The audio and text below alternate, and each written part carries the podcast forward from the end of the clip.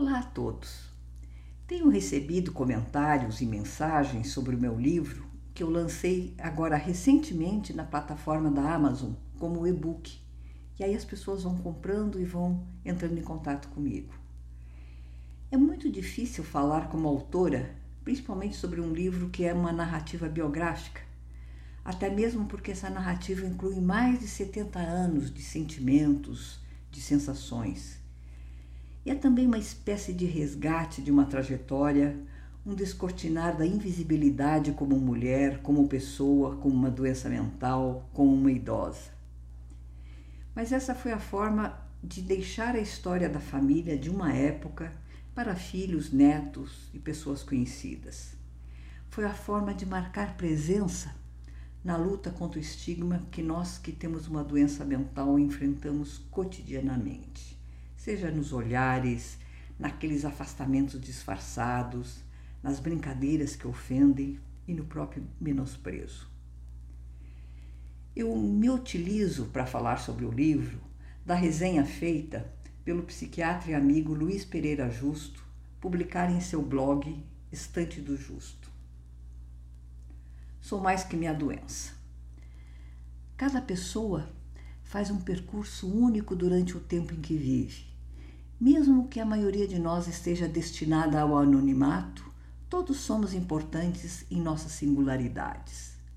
Importância que existe dentro e fora dos limites das nossas identidades, invisível, o que não quer dizer inexistente, ou claramente perceptível. Conosco, perto ou longe, há uma infinidade de outros indivíduos e podemos participar de suas vidas de modos diversos. Eles também entram e saem de nós, sabendo ou não, contribuindo para a construção da nossa trajetória. Há aqueles que se importam com algum outro, com muitos outros ou com uma multidão desconhecida de outros, que juntos constituem a imensidade do não eu. Entre esses, há os que são propensos a desenvolver sensibilidade para notar dificuldades que podem afetar a si mesmo, a cada outro ou eventualmente as coletividades. E há aqueles que têm a capacidade para o ato solidário. Vale também lembrar que certas pessoas exalam e absorvem coloridos, brilhos e perfumes com uma intensidade maior, distinta, e que transformam sua passagem pelo mundo numa realidade permeada por um tipo especial de magia.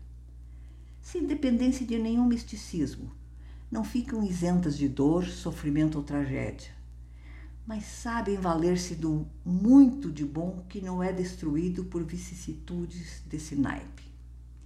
Em Sou Mais Que a Minha Doença, de Cristina Oliveira, acompanhamos a história da autora, narrada com suavidade e coragem. Sua relação com a família, com amigos, com o país em vários momentos e o seu papel no mundo tornam-se algo muito vivo.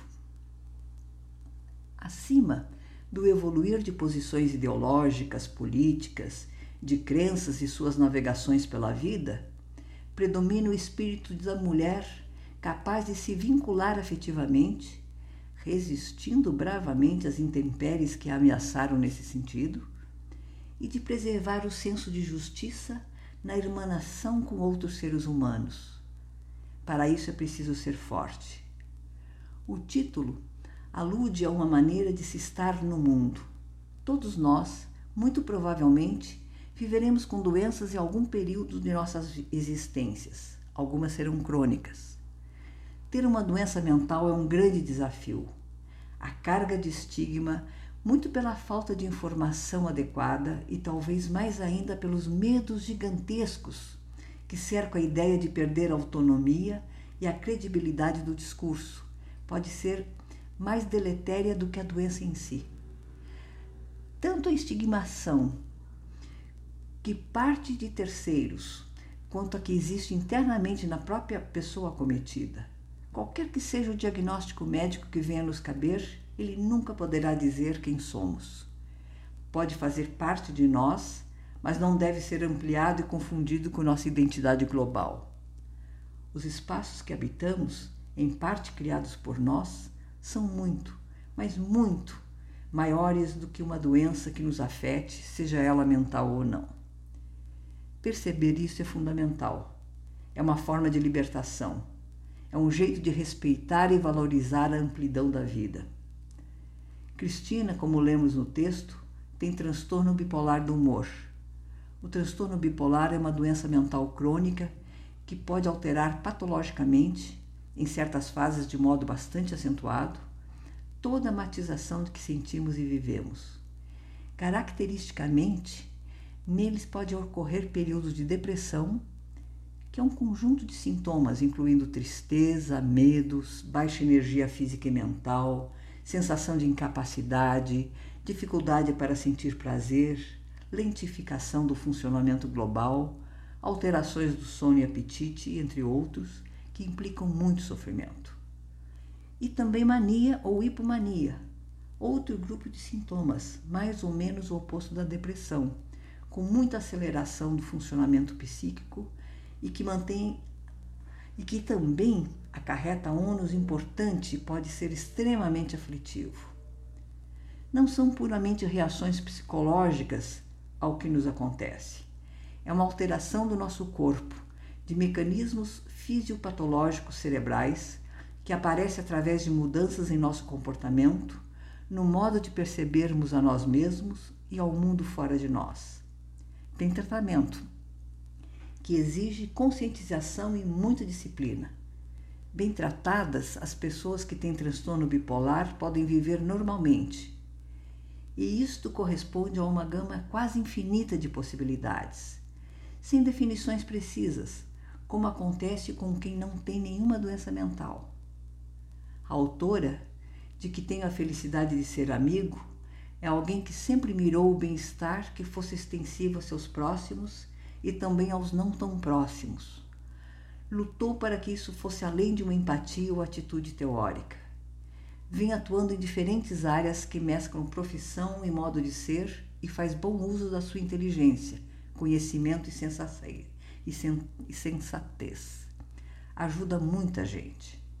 Atualmente faz um trabalho de apoio a crianças com problemas de saúde mental que inclui adultos interessados, através do Histórias Diferentes, que pode ser acessado pelo site www.historiasdiferentes.com.br. Parabéns por tudo, Cristina. Título da obra: Sou Mais que a Minha Doença. Autora: Cristina Oliveira. Editora Vermelho Marinho. Pessoal, tem momentos aqui da minha leitura que até me engasgo, porque eu vou ficando num crescendo de emoção, de agradecimento. Fiquei muito feliz em ler de novo essa resenha, né? E com certeza embarga a voz. Eu fico meio trêmula com algumas dificuldades. Foi um desafio fazer essa leitura.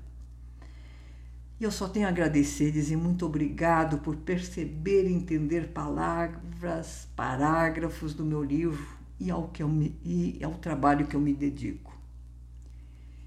Fica o convite para vocês conhecerem e desfrutarem de resenhas literárias do blog Estante do Justo. E acompanhe o meu trabalho lá no site www.cristinoliveira.org, que tem os links de acesso inclusive para o blog do Justo. Pessoal, meu até breve a todos.